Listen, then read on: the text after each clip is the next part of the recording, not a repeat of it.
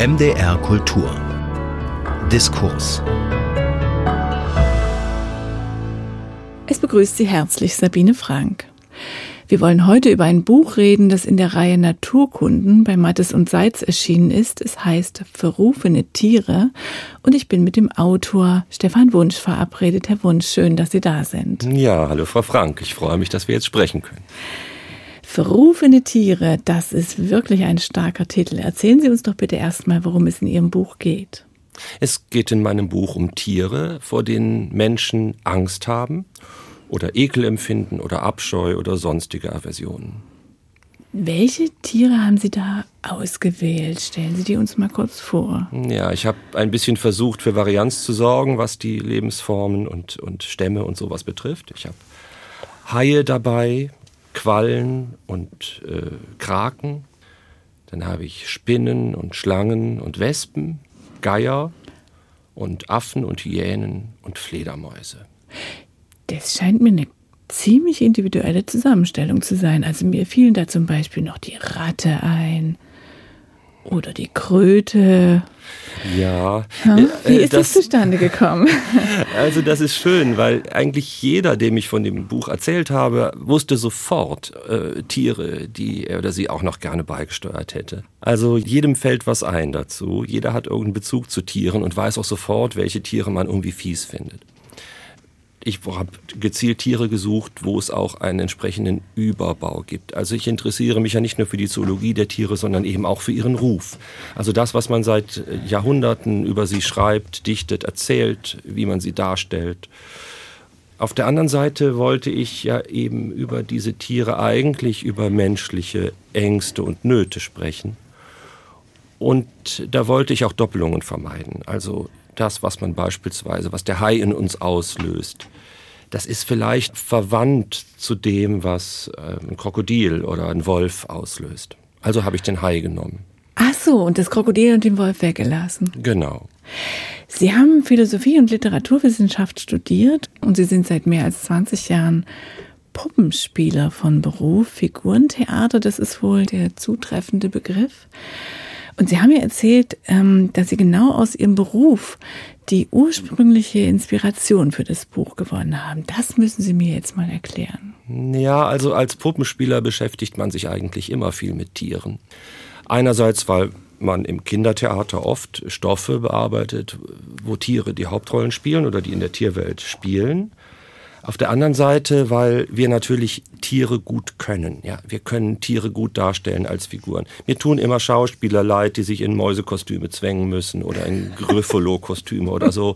Äh, da haben wir es viel leichter. Und äh, das tierische im Menschen, das menschliche im Tier, Tier, Mensch, Mischwesen, ja, das ist das eigentliche Potenzial von Figurentheater. Sowas können wir besonders gut. Und ich bin ja nun nicht nur Puppenspieler in dem Sinne, dass ich Figuren in die Spielleiste halte, sondern dass ich auch mir Stücke ausdenke, nach Szenen, Geschichten, Figuren suche.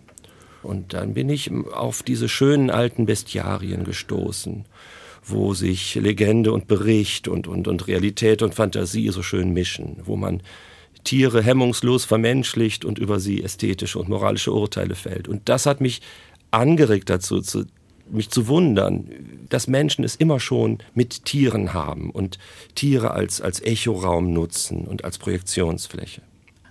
Ich habe auf Ihrer Webseite gesehen, Sie haben ein ganzes Stück über seltsame Vögel gemacht.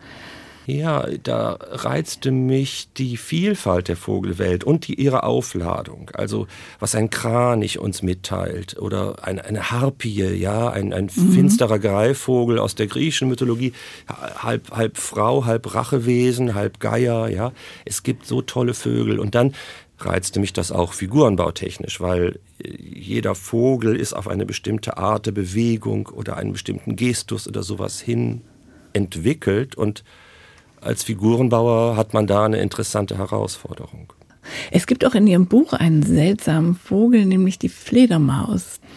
Das war für mich wirklich neu, dass man die Fledermäuse früher tatsächlich den Vögeln zugeordnet hat.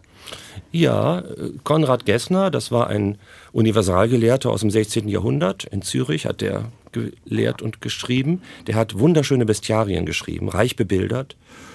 Zum Beispiel das vollständige Vogelbuch. Und da drin sind dann auch die Fledermäuse. Äh, man hat eben gesagt, gut, was fliegt, ist wohl ein Vogel und was im Meer rumschwimmt, ist wohl ein Fisch. Ja, und bei der Fledermaus kommt ja dazu, dass sie, dass sich aus diesem Missverständnis offenbar eben auch das sich davor fürchten gespeist hat. Also ein Vogel, der keine Federn hat, ein Vogel, der kein Geräusch beim Fliegen macht. Da ist es wohl gar kein Wunder, dass die Leute sich gefürchtet haben vor der Fledermaus, oder? So ist es. Dabei ist die Fledermaus ja nun wirklich für den Menschen das allerharmloseste Tierchen. Aber äh, man sieht eben an der Fledermaus, da stimmt alles Mögliche nicht. Sie fliegt bei Nacht, sie macht kein Geräusch, wie Sie sagen, man weiß nicht, wo sie herkommt. Mhm. Also äh, die Tiere der Nacht sind ohnehin allesamt verdächtig. Menschen, die ihr Geschäft bei Nacht betreiben, die haben ja meistens auch was Finsteres im Schilde, ja, sind machen irgendwelche Schwarzmagien oder begehen Verbrechen oder betreiben Unzucht. Also nachts macht man Dinge, die äh, das Tageslicht scheuen sollten. Ja, und so ist das auch mit den Tieren der Nacht. Auch Eulen, Ziegenmelker, äh, Ratten, Katzen, also nachtaktive Tiere waren dem Menschen immer schon verdächtig. Sie haben ja Ihr Buch auch im Untertitel genannt, ein Bestiarium menschlicher Ängste. Also gehört die Fledermaus offenbar zu der, zu der Angst vor der Nacht? Die Angst vor der Nacht, die Angst vor dem Dunklen, die Angst vor dem, wo unsere Ratio nicht hinreicht. Mhm. Und diese Leerstellen füllt unser Gehirn eben und die, die dunkle Fantasie unseres Gehirns füllt dieses Dunkel. Und sagen Sie, wie ist aus der Fledermaus ein Vampir geworden? Das ist ja eigentlich nochmal ein ganz großer Schritt. Ja, man hat die Fledermaus schon immer mit der Dämonensphäre in Verbindung gebracht. Ja.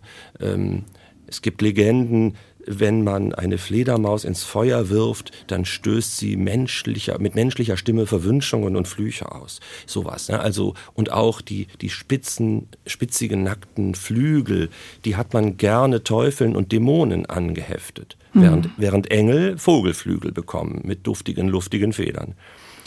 Und dann der Vampirglaube, der wird mit der Aufklärung, äh, kommt der so als Gegenseite, als Nachtseite. Ne? Je heller der Verstand, desto, desto dunkler wird der Schatten.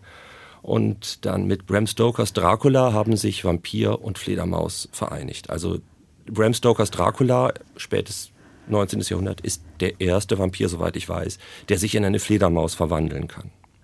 Es hat ja übrigens noch mal ein gutes Ende genommen. Äh, mir fiel dann ein, dass die Comicfigur Batman auch eine Fledermaus ist, die dann aber Gutes tut.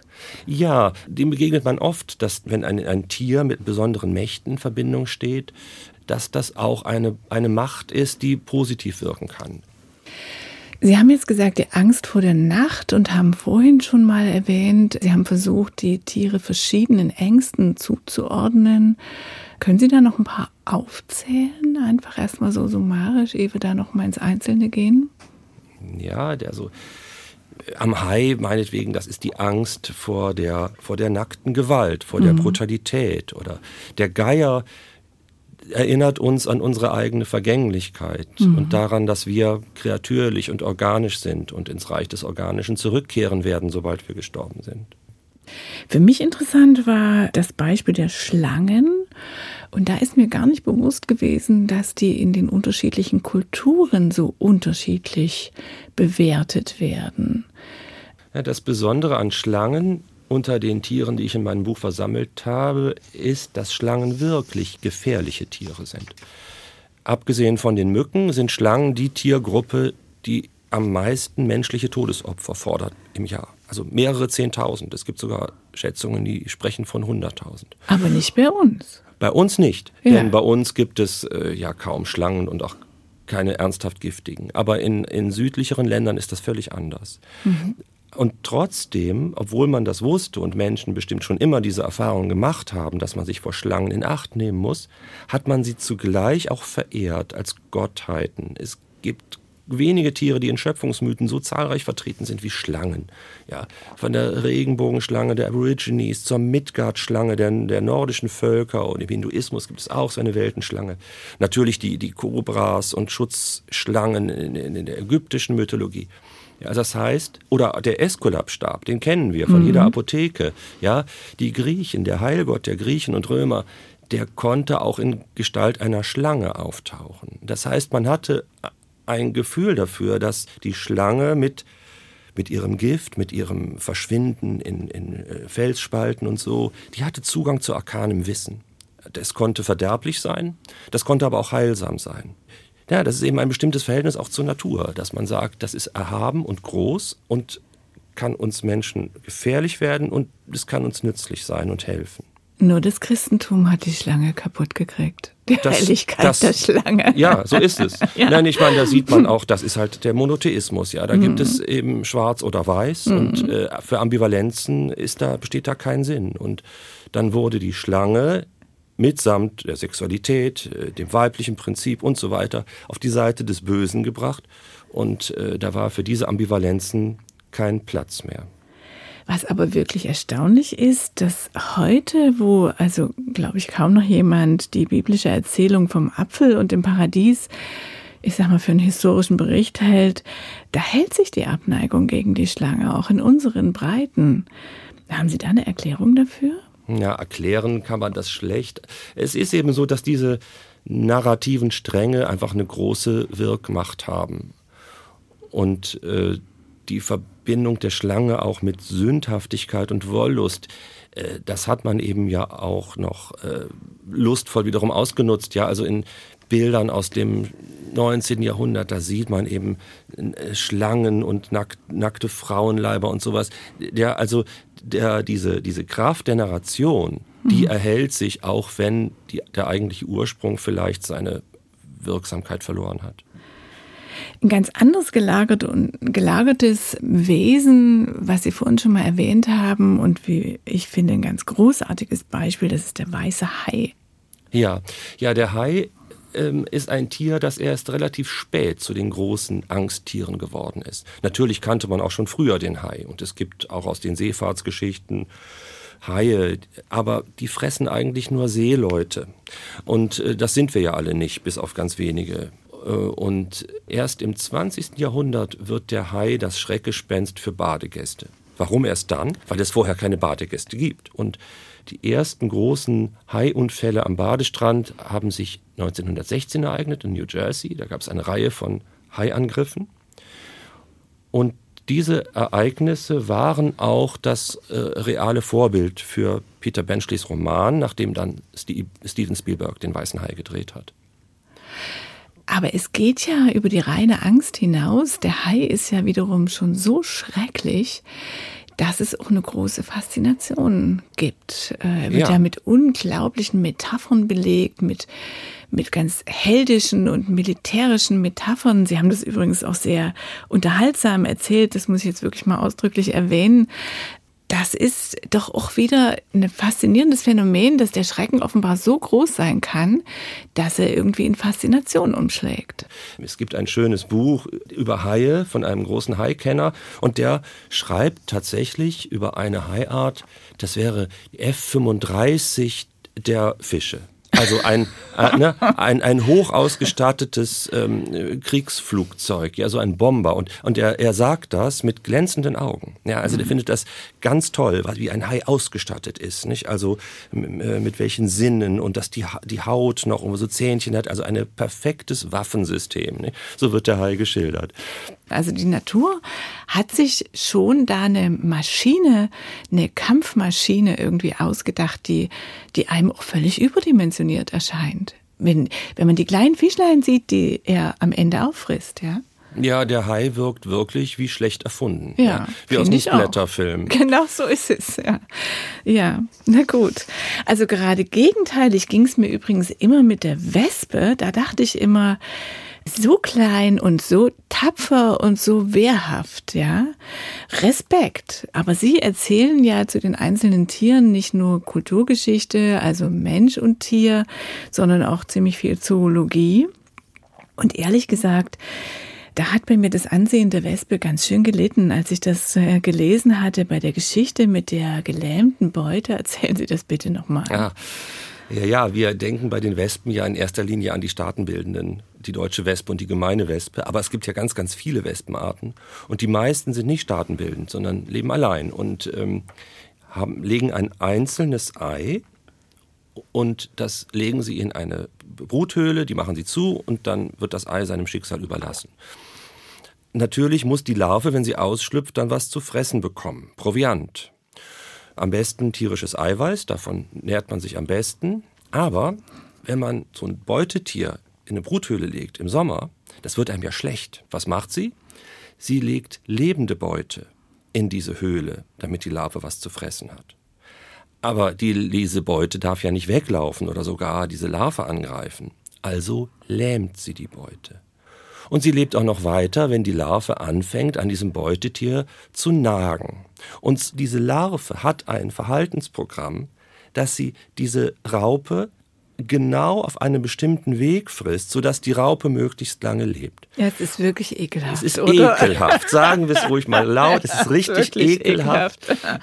Und äh, oh wir wissen ja nicht viel, was eine Raupe so empfindet, aber man kann nicht anders, als sich das als furchtbares Martyrium vorstellen. Es ist Natur, ja. Das ging auch Charles Darwin so. Der hat sich auch da viele Gedanken drüber gemacht und das war kein fröhlicher Forscher. Er hat gesagt, diese Geschichte mit den Wespen, das lässt ihn nicht glauben, dass es einen gütigen, allwissenden, allmächtigen Gott gibt. Also diese Wespen, das war für ihn ein Ausdruck des Nihilismus. Ja. In dieselbe Kategorie gehört für mich übrigens der Geier, ja. Sie zitieren da Alfred Brehm und der war auch ziemlich abgestoßen von den Speisegewohnheiten des Geiers, der eigentlich ein riesiges, starkes Tier ist und der sich nicht die Mühe macht, äh, selber ein Opfertier zu fangen, sondern der sich dann über das Aas hermacht und es dort zerfetzt und ja, also es ist äh, unappetitlich. Ja, zumal Brehm ja auch wirkliche wirklich moralische und ästhetische Urteile gefällt hat. Mhm. Das war ja ein Buch wirklich weit verbreitet im 19. Jahrhundert, äh, aber das betreibt Naturkunde auf eine Weise, die wir uns heute so nicht mehr erlauben wollen. Danach setzt sich so eine Art Correctness durch, dass man sagt, alles, was es in der Natur gibt, ist, ist gut und es ist eben ein Verhaltensprogramm und der Geier ist nicht weniger edel als der Adler, wo es, weil er Aas frisst und sich dabei völlig einsaut und äh, den, den After der Beutetiere aufreißt und da er die Gedärme rausreißt und sowas. Nicht? Aber Brehm hat das noch anders gemacht. Der hat wirklich dann gesagt, also der, der Marabu ist besonders gefräßig und der Reiher ist besonders boshaft und äh, jenes Tier ist besonders plump und äh, das Birkhuhn ist dumm und so. Das ist ja die Grundlage für das, was Sie in Ihrem Buch beschreiben. Dass eben die Menschen die Tiere angeguckt haben und haben sie auch vermenschlicht am Ende.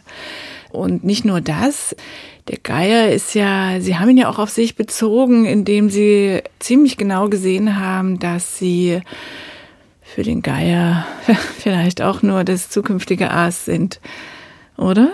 Ja, ja, der Geier ist ein Tier, das uns durch seinen Blick schon erschreckt. Ne? Das ist ja so was Typisches. Die Geier kommen und warten. Und wenn sie sich dann zu einem, bei einem Tier niederlassen, dann weiß man schon, das wird nicht mehr lange gut gehen.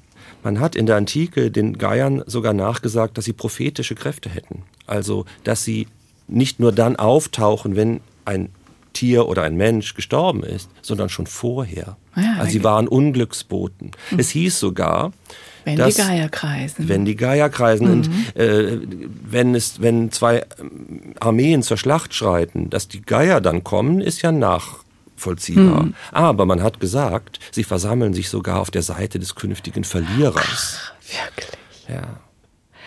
Ja, Tod und Vergänglichkeit und von mir aus auch die Angst vor dem Gefressenwerden, das ist ja schon auch eine sehr rationale und auch äh, existenzielle Angelegenheit, aber es gibt natürlich auch Ängste, die wirklich irrational sind. Also Sie haben ja da ein schönes Beispiel in Ihrem Buch, das ist die Spinne. Die Spinne, die tut uns ja nun wirklich nichts. Also jedenfalls nicht die, die in unseren Breiten lebt. Ja, und auch ähm, Spinnen in, äh, in tropischen Ländern, da gibt es schon ein paar giftige, aber man muss schon wirklich viel Pech haben, um von einer Spinne so gebissen zu werden, dass man äh, äh, ernsthaft krank wird oder sogar stirbt.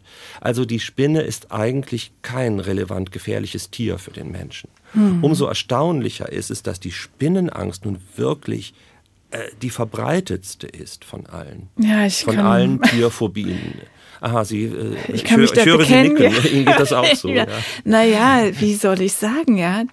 Es gibt die Dünnbeinigen, Mhm. die so eher so im, wie soll ich denn sagen, in Zeitlupe so ein bisschen an der Wand rumkrauchen. Die stören mich nicht, die bringe ich sogar raus. Aber diese Fetten, die diesen behenden, achtfüßigen Trappel, Trappel, Trappel, Trappelgang haben, oh Gott, da schüttelt es mich wirklich. Also ganz Ja, doll. ja, Sie die Bewegung, ja? Sie beschreiben die Bewegung, den Gestus der Spinne. Und ich glaube, ähm, was das Potenzial zur Aufladung mit Aversionen betrifft, da spielen Gestalt und Gestus der Tiere eine ganz große Rolle. Und die Spinne ist so zielstrebig. Die Spinne weiß genau, was sie tut. Die sitzt da und wartet, tagelang, wochenlang. Und wenn sie in Aktion tritt, beispielsweise weil ein Beutetier in ihr Netz fliegt, dann tritt sie sofort in Aktion. Ganz schnell, ganz präzise. Und das macht uns Wesen, die wir das Hadern und Zweifeln und Irren ist ja sozusagen unsere, unsere zweite Natur. Ja, wir sind ja das, das, das hadernde Tier. Ja? Ja. Äh, Das muss für uns natürlich die größtmögliche Provokation und Irritation sein. Aber bei der Bewegung, da sind wir jetzt wieder bei Ihrem Beruf, da lassen Sie uns nochmal drauf zurückkommen. Da müssen Sie genau hingucken und müssen das so wiedergeben mit dieser Bewegung, oder? Wie ist das? Ja, ja, das stimmt. Also Gestalt und Gestus, das ist das, was man als Figurenbildner und Puppenspieler eben genau beobachten muss. Äh, Zum Beispiel, ich kann Ihnen einen Gürtel auf den Tisch legen, dann, dann liegt da ein Gürtel. Aber man kann diesen Gürtel so bewegen, animieren, also beseelen nennen wir das, dass sie sofort denken, der schlängelt sich das Tischbein hoch, äh, die Schnalle wird ein Kopf und guckt sich um und nimmt sie in den Blick. Also man kann aus, einer, aus einem Gürtel eine Schlange werden lassen, wenn man diesen Bewegungsgestus genau beobachtet und, und nachspielen kann. Aber können Sie auch, ich sag mal, die Zuschreibung ändern? Können Sie eine nette Spinne erfinden oder lebt Ihr Beruf ausschließlich davon, dass Sie im Klischee bleiben oder vielleicht sogar in der Übertreibung? Wie ist das? Können Sie das verändern? Natürlich, man muss sich immer zum Klischee verhalten oder zu dem Echoraum, was den schon füllt. Aber natürlich kann es auch gerade ein Reiz sein, Erwartungen umzukehren. Also Sie könnten tatsächlich trotz dieser zielstrebig unangenehmen Bewegung mit den acht Beinen, könnten Sie trotzdem eine nette Spinnenfigur erfinden? Ob sie besonders nett würde, das müsste man dann sehen. Aber man könnte zum Beispiel eine traurige oder eine, eine empathische Spinne erfinden. Ich habe mal für ein Programm, das ich dann doch nicht ganz gemacht habe, habe ich mal einen großen Hai gebaut mit einem riesen Gebiss. Der ist so groß, dass er mich auffressen kann. Oh. Ich wollte immer mal als Puppenspieler auf der Bühne von meiner eigenen Figur gefressen werden. Und ich habe mir immer vorgestellt, dass dieser Hai dann ein Klagelied singen muss. Ein Klagelied über seine, seine traurige Aufgabe des alles verschlingen müssens. Sigmund Freud hätte seine helle Freude an dieser Vorstellung gehabt. Ihren Beruf betreffend und ihr Bild mit dem Gefressenwerden von der Figur. Na gut, das nur nebenbei. Sie haben ja erzählt, dass Sie tatsächlich auch die Inspiration zu dem Buch aus Ihrem Beruf gezogen haben. Ist es eigentlich auch umgedreht gewesen? Sie entwickeln ja Figuren und Geschichten gemeinsam mit Ihrer Frau. Sie bauen Ihre Puppen selbst.